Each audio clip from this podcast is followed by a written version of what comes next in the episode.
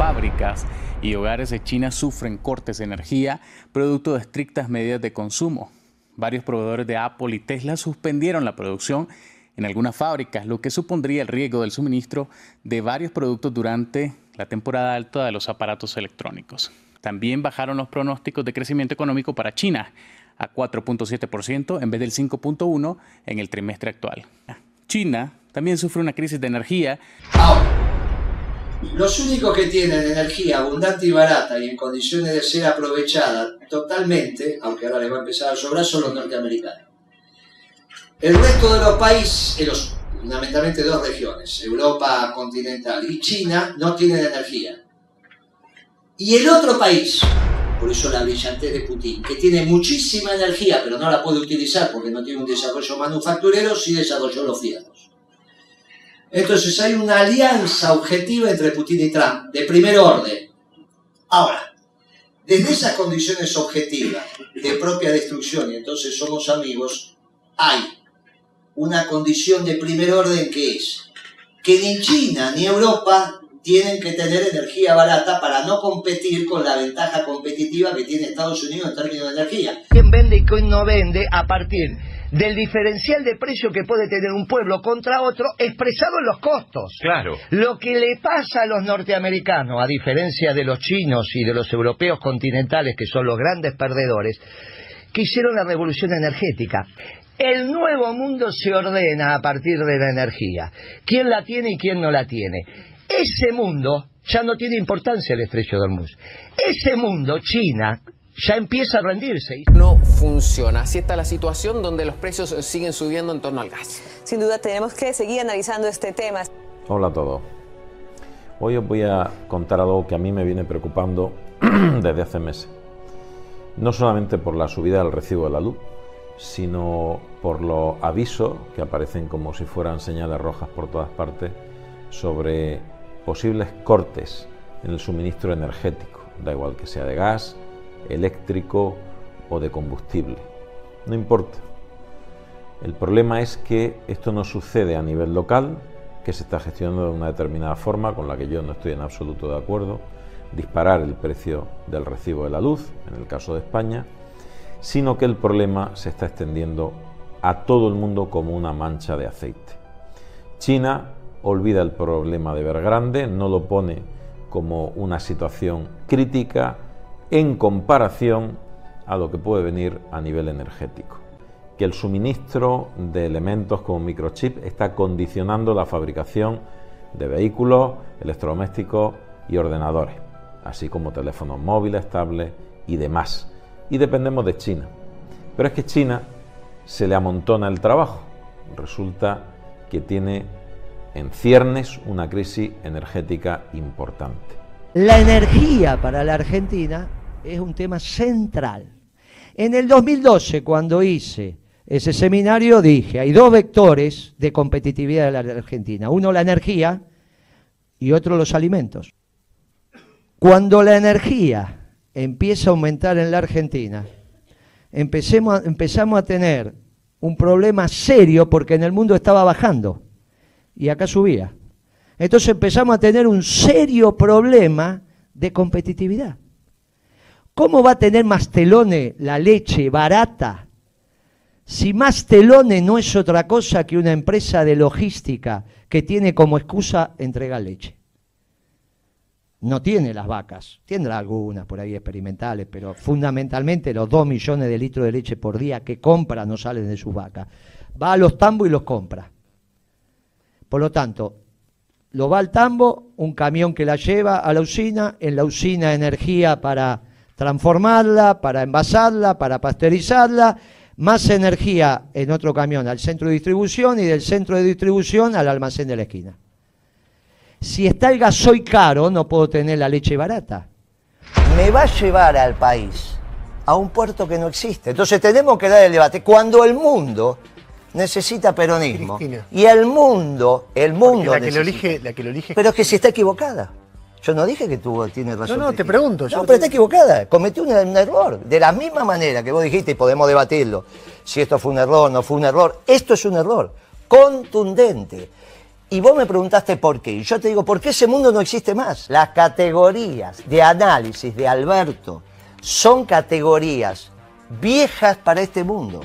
Por lo tanto, si los grandes perdedores del nuevo mundo son Europa continental, ya no sin Inglaterra, por eso te digo Europa continental, y China, de la revolución energética norteamericana, que nosotros la descubrimos en el 2012. Por eso tenemos que salir al Ministerio del Comercio Exterior. Cuando ella dice, no, pero ¿cómo le iba usted a decir a un, a un importador que exporte? No había alternativa, porque ya hacía dos años que los Estados Unidos habían transformado el mundo en términos de la base material, que es la revolución del gas. El sistema capitalista tuvo tres grandes revoluciones endógenas. ¿Puedo terminar? La primera, la revolución industrial. La segunda, la revolución de los procesos. Y la tercera, la energética norteamericana. Las tres tienen en común que bajan violentamente los costos primos de los productos. Cuando nosotros nos damos cuenta de esto, se da cuenta la Secretaría de Comercio, no tenemos alternativa. La opción es dejar entrar la mercadería y perder trabajo, que es lo que hizo este oligarca, o como dijo el general Perón, gobernar es crear trabajo. Si gobernar es crear trabajo, teníamos que administrar el comercio exterior. Lo que ahora hace Trump, lo que pasa que en ese momento nos hace un juicio Obama, Europa y, y Japón, el 60% del PBI. Es obvio que lo íbamos a perder. A Trump no le hace nadie un juicio haciendo lo mismo que hacía Moreno porque tiene 12 portaaviones. A Moreno lo, criticaban todos. A Trump le tienen paciencia estratégica. A ver, oh, se va por las ramas, empieza con teorías que son, qué sé yo. Oh, se va por las ramas, empieza con teorías que son, qué sé yo. Asistimos a la tercera revolución en el seno del modo de producción capitalista. Es el pueblo que está en condiciones de utilizar el gas, no de vender el gas, de utilizar el gas que más barato lo tiene cuando, cuando nuestro presidente de IPF, el nefasto Galucho, que lo fuimos a buscar a Londres, firma, firma el acuerdo con Chevron por 7.50 el millón de BTU en el Salón Blanco, ¿eh? donde empezamos a perder competitividad de nuestra economía, donde empezamos a dolarizar la tarifa. Esto que pasa ahora empezó nuestro gobierno. ¿Quién lo empezó? Galucho con el plan de negocio IP. Cuando él firma 7,50 con Chevron, ya en ese momento en Estados Unidos estaba 2,50 el millón de vetos. Es imposible que yo le pida a Madanes que haga aluminio o a Roca que haga acero más barato que Estados Unidos y le doy la energía tres veces más cara en el mediano plazo. Bueno, muy bien esa revolución energética norteamericana, porque es cuando los precios, no solo de las materias primas asociadas, sino de la manufactura, se caen. Y entonces empieza a emerger lo que el Papa caracterizó muy bien como la Tercera Guerra Mundial en cuotas, que no es desplazamiento de infantería contra infantería, sino es por los puestos de trabajo. Esa Tercera Guerra Mundial tiene como campo de batalla los mercados globales y tiene como efecto quién vende y quién no vende a partir del diferencial de precio que puede tener un pueblo contra otro expresado en los costos. El nuevo mundo se ordena a partir de la energía. ¿Quién la tiene y quién no la tiene? ¿Y por qué China entonces está cayendo? China se está rindiendo porque no está en condiciones ni tecnológicas ni de potencia industrial en términos económicos para confrontar con Estados Unidos en este momento. No vamos a entrar a mirar si el PBI chino es el que dice el Banco Mundial o no es. Yo creo que la economía china debe estar ahí con la alemana. No creo en las cuentas que está haciendo el Banco Mundial, creo que son cuentas difíciles esas. Eh, pero si bien ha avanzado tecnológicamente China, me parece que todavía está, está lejos. Eh, Puede ser, llegó al lado oscuro de la luna, hubo un despliegue, pero eso se termina, se empieza a terminar. El capitalismo tal cual surgió de la globalización eh, que benefició a China y a Europa continental se terminó. Por lo tanto, esos dos ganadores pasan a ser los perdedores. En Europa está muy claro. En los chinos, bueno, el último intento de los chinos fue ir a Davos. No este último Davos, sino el anterior. Finalmente el Partido Comunista Chino por esas cosas de la vida, terminó defendiendo la globalización en Davos. Una cosa absolutamente disparatada. Bueno, eso se terminó.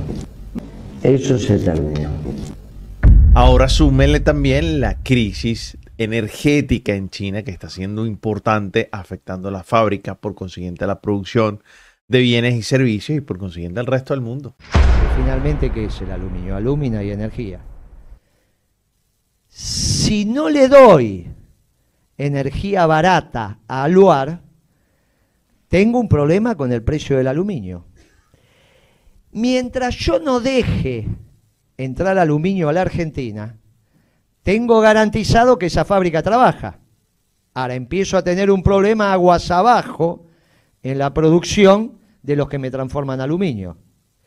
La decisión del gobierno nacional y popular fue me la banco. Entonces, en el año 2012, nosotros inventamos la famosa declaración jurada anticipada de importación, esa famosa de JAI, donde a Moreno, que era el que ejecutaba eso, no solo lo empezó a putear la oligarquía, que ya lo venía puteando, sino todos los importadores. Porque no me metí con el aluminio o con el acero, me metí con todo, hasta con el papel de todo. Porque tenía que ir arriba, al medio, abajo. No, me empezaron a putear todo, incluido 678 incluido la Cerruti que iba y decía, este funcionario que nos hace perder votos, los que hayan seguido 678 se tienen que acordar de la Cerruti diciendo eso. Que es la misma que sigue diciendo que si uno dice, no, pero ¿cómo vas? Y no, pero ¿cómo vas a hacer esa declaración? Ellos siempre están en condiciones de opinar, ¿no? Siempre, siguen opinando, incluso siguen opinando sobre, todo, sobre todo opinan. Y uno se mordía la lengua porque no tenían, no, no tenían noción de lo que estaban haciendo y el daño que estaban haciendo por hacerlo políticamente correcto, lo que aparentemente era lo políticamente correcto. Si no se hacía ese laburo, como ya no teníamos energía barata, vis a vis lo que pasa en el mundo, 7.50 contra 2.50, empiezo a tener el acero caro y el aluminio caro. En energía, lo que es el tema del interés creciente que hay en que Vaca Muerta conectar con un gasoducto al sur de no, Brasil. No, no, pero Daniel, Daniel, Daniel, hasta ahora estabas bien, estabas muy bien. No, por favor. La Argentina es un país con petróleo, no petrolero. No estamos para venderle el gas a Brasil. Hay que usarlo acá, hay que manufacturarlo acá, hay que usarlo acá. No, no, ese gasoducto, mirá, nunca, nunca un gobierno peronista le va a dar la poca energía que tiene la Argentina, a los chilenos puede ser uruguayos, pero a Brasil lo necesitamos acá para producir nuestros, nuestra industria química, no. Ese gasoducto no. ¿Sabes por qué te explico que no? Escúchame que de esto algo sé. Esa es la foto de hoy. Escuchame un, escuchame un poquitito. Escuchame, Daniel, un poquitito. en Vaca Muerta. ¿Sabés qué pasa, Daniel? Primero si vos le vas a vender, escúchame, Daniel, escúchame que es importante esto para que lo entiendas, por favor. Si vos le vas a vender el gas a Brasil, el panadero de la Argentina va a pagar el gas igual que Brasil. Y entonces el kilo de pan es imposible que lo cumpla el trabajador. Eso está mal impresionante, porque impresiona lo que te voy a contar, muy importante que justo ahora comienza a llegar, que es el asunto de la energía. Ya hemos visto lo que ha estado pasando en España en el último año, como el precio de la energía ha subido de una manera dramática y drástica, un fenómeno que está ocurriendo en todo Occidente y algo parecido está ocurriendo en China, donde, ojo, lo que está pasando en China, y esto es lo que provoca la tormenta perfecta, es que también comienza a haber una gran carestía de materias primas para quemar, para seguir generando energía, o dicho de otra manera, el precio de la energía está subiendo rápidamente. Y ahora parece ser que podría ocurrir que las autoridades chinas de una manera absolutamente premeditada, frenen el ritmo de su economía esencialmente para consumir menos energía. Os puedo anticipar que si no pasa nada, estoy grabando este vídeo en septiembre del 21, vamos a padecer con mucha fuerza en las navidades de este año. Vamos a ver si de una manera más o menos anecdótica en lo que se refiere a los productos que consumimos, de electrónica de consumos, de juguetes y de cualquier otra manufactura que venga de Asia. El hecho de que la industria energética repliega velas porque cada vez es más costoso encontrar nuevos yacimientos de petróleo, de gas, y cuando hay un problema de consumo alto de energía, se lo piensan muy mucho de suplirlo con la apertura de excedentes, entiendo que en un ciclo de economía continuado poco a poco lo irán haciendo, y ahora estamos pasando en lo peor.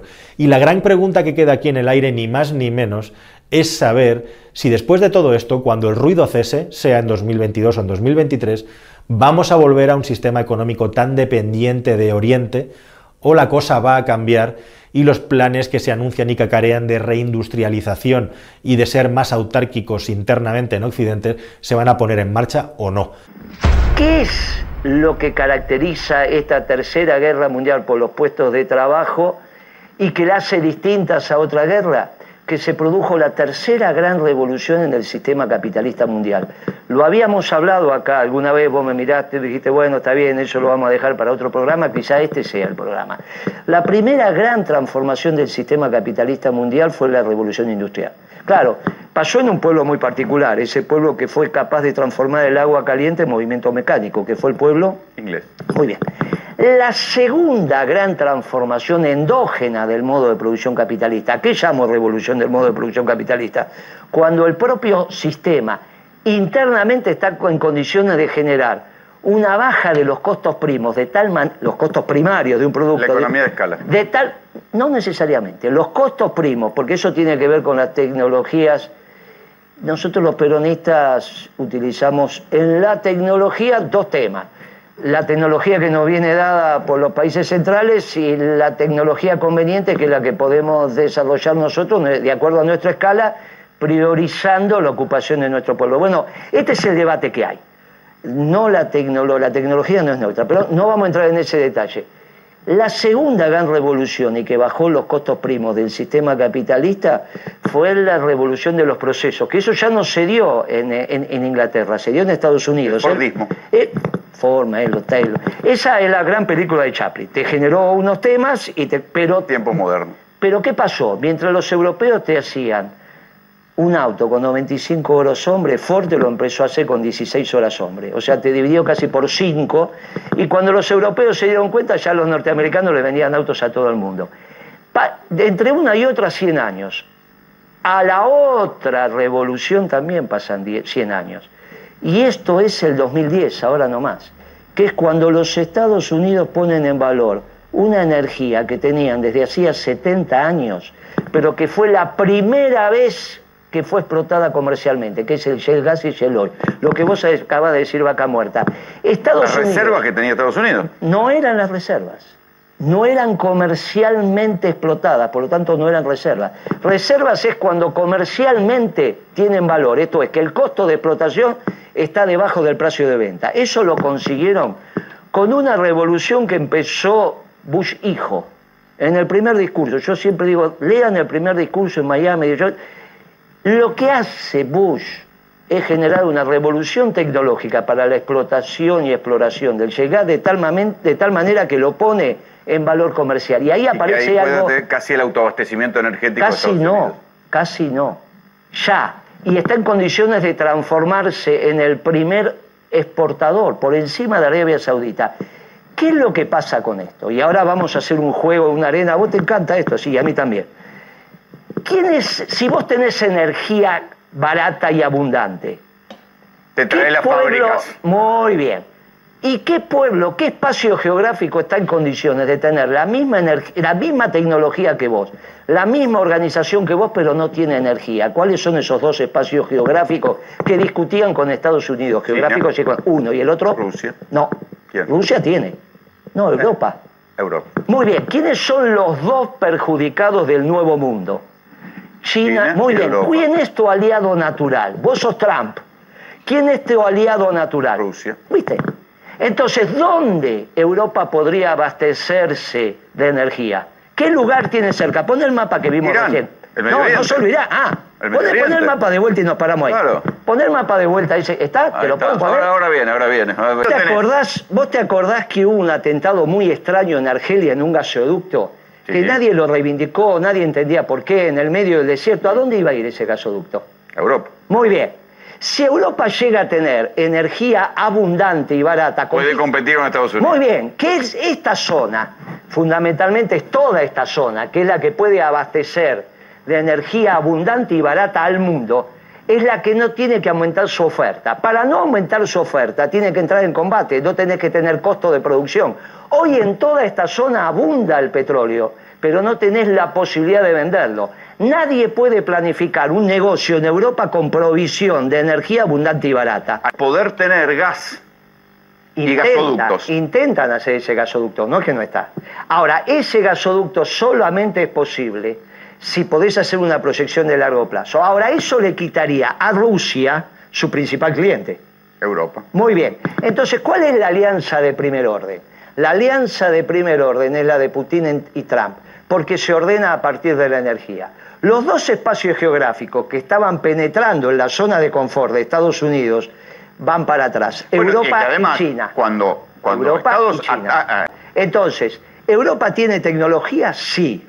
¿Está organizada? Sí. No tiene energía. La tercera gran revolución dentro del modo de producción capitalista es la revolución energética norteamericana. De ese mundo que vos describiste al principio, donde las guerras eran por el petróleo, porque era un país escaso en petróleo y en gas. La Primera en Guerra Mundial, fósil. guerra la por primera, petróleo. la segunda, incluso podríamos hablar de la de Irak, la última, se transforma cuando Estados Unidos no solo se autoabastece, sino que está en condiciones de exportarle incluso a China a precio internacional el gas. Ahora, si es a precio internacional, tenés un problema muy grave, porque como la energía es el costo de los costos, la manufactura china puede empezar a estar cara. Lo mismo le pasa a la europea. Lo que tenés que generar es un incremento en el nivel de actividad, que solo lo podés generar... el consumo.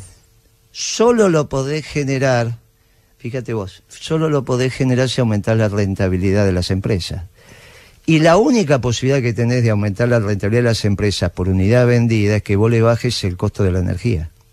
Entonces, no hay posibilidad, si vos no le bajás el costo de la energía, que las empresas recuperen rentabilidad por unidad vendida. Los que quieran la doctrina de Perón, que se suban a